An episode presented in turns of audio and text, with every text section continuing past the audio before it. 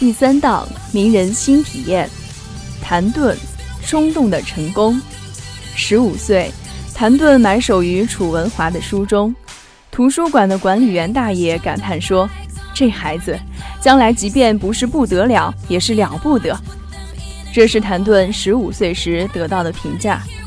多年后，日本作曲家吴满彻评价他说：“谭盾的个性及音乐深度已在音乐史上留下足迹。他的音乐有着历史感和中国传统精神，他的音乐想象力令人钦佩不已。我在他的音乐里听到了人类灵魂的声音。”关于他的冲动，要从他年少时说起。少年谭盾喜欢上了传统的花鼓戏。而后又喜欢上了国粹京剧，当时“戏子”这个词带有一些侮辱意味，可是他却毅然地加入了京剧团，干起了作曲。横扫一切的文化大革命让谭盾茫然，每天胡琴一响，唱不完的样板戏，老调的旋律和韵味让人麻木。文革期间，谭盾随剧团到北京参加演出，一场中西结合的演出，虽然总体感觉像用筷子吃意大利面条。可谭盾觉得这才是自己想要的东西。恢复高考时，谭盾报名参加中央音乐学院作曲系的考试，因此谭盾和家人做着关于命运的抗争。他在京剧团每月能拿到近四十元的高工资，这一上学，家里这四十元的补贴就没有了。在家人祈祷他不要考上时，他成了那年全国录取的三十名幸运儿之一。据说通知书到家里的时候，谭盾的父亲放下了手里刚刚盛满午饭的碗，转身出了家门。若干年后，谭盾的这个举动被很多人说成是鸿鹄之志。谭盾只是笑笑，他自己知道，当初自己那么选择，不过是想到北京去，想到北京去演自己的东西，找个哪怕是木板搭成的简陋的台子。一九九七年。谭盾在电视里看到湖北出土了一组编钟，他马上赶到湖北。造型古朴、通体泛着青色铜锈的古老乐器，深深吸引了他。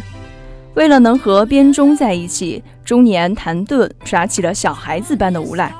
他从背包里拿出铺盖，执意要在编钟旁边打地铺。就这样，他得到了一个和编钟亲密接触的机会。用十六个一组的编钟表演音乐，代价是为博物馆免费当了三天古代奏乐人的角色。回到北京，谭盾一头扎进了自己的工作室。那一次，他拿出了一部交响乐，现在还被经常拿出来演出的《天地人》。名气大了，谭盾却不务正业，琢磨起了乐器。偶尔一次，他在公园里看到有一个小孩子把纸做成一个喇叭。然后吹出微微的响声，就因为这个纸喇叭，让他推辞掉了许多作曲的邀请，买回了一堆或大或小、或厚或薄的纸，在家里像孩子做手工一样，剪、贴、封口、掏洞，乐此不疲。那时不知是太太还是女友，从美国回中国来探望谭盾，可是他却似乎根本不在意女友，沉溺在那些怪模怪样的废纸中不能自拔。女友嗔怪说：“你等我走了再做不行吗？”谭盾很严肃：“我只要一停下来，我不知道自己还能不能再继续下去。”而在这个时候，李安正在拍《卧虎藏龙》的时候，为了让电影音乐跟影片总体风格契合，找过许多音乐人。这时，有人给他介绍了谭盾。两个人初次见面，李安说：“我这部电影的音乐比较难搞。”因为片子是中国古代的武侠片，而主要市场又放在欧美，你的音乐必须既要符合中国传统音乐的特色，又要符合欧美观众的口味。谭盾笑了笑，很狂妄地说：“你只能找我才能达到你的要求。”果然，十天，谭盾就把一沓厚厚的乐谱交给了李安。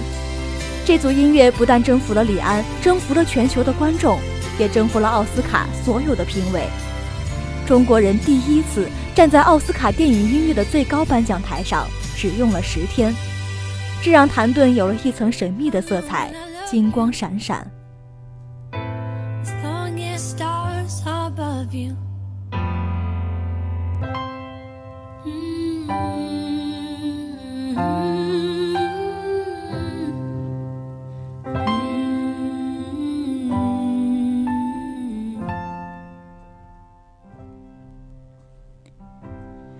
从湖南到北京，从中央音乐学院到墨西哥现代音乐节。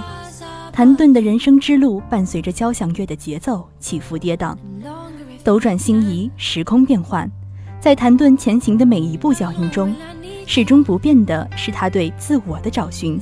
初闻交响乐时的惊喜，来到纽约时的叛逆，直至对生无哀乐的顿悟。寻觅自我，让谭盾的音乐具有了触动听众灵魂的力量。同样，不断的寻觅自我，也应该是每个人必须的生命姿态。别人说谭盾牛，十天就能够征服奥斯卡。谭盾笑了，他知道，对于自己来说，十天和一年没有任何区别。谭盾说自己不是一个激情的人，在他看来，激情就是没了冲动。还要勉强自己继续下去。他说：“冲动是自己血管里燃烧的汽油，趁这个时候就要快跑，不然油耗尽了，动力也就没了。”大家都是俗人，谁也没有能让自己永恒坚持下去的控制力和能力。冲动也许比激情更加容易让人成功。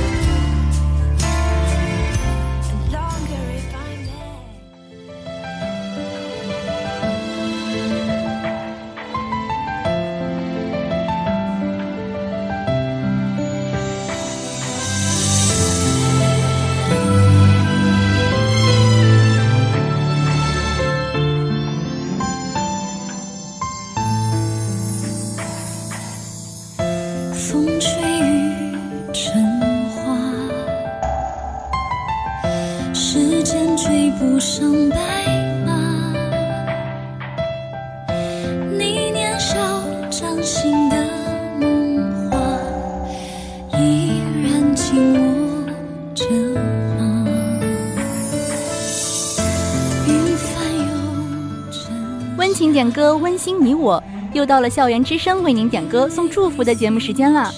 传媒学院的韦星星给二零一五级教育学院的李萌萌点了一首歌，他说：“高中和你相伴，我感觉到无与伦比的美丽。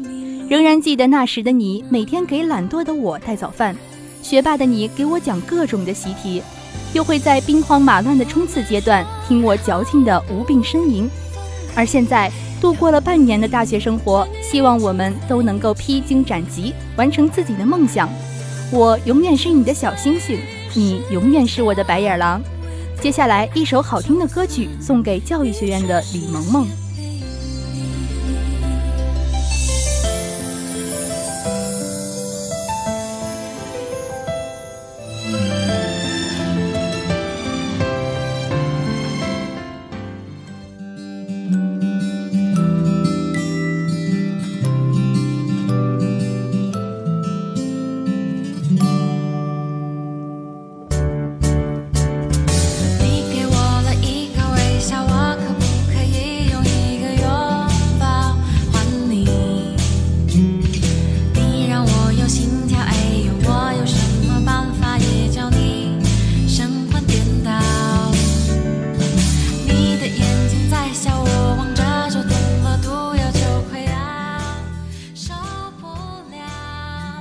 是一四级播音主持二班肖卫同学的生日，广播站青春同路人为他点一首歌，祝他生日快乐，并想对他说：遇见你的时候，所有的星星都落到我头上。我们头上没有星星，但是我们身边有你。愿二十岁的你美丽依旧，愿我们的友谊天长地久。肖伟生日快乐，我们永远爱你。好的，接下来呢，就把这首好听的歌曲送给他。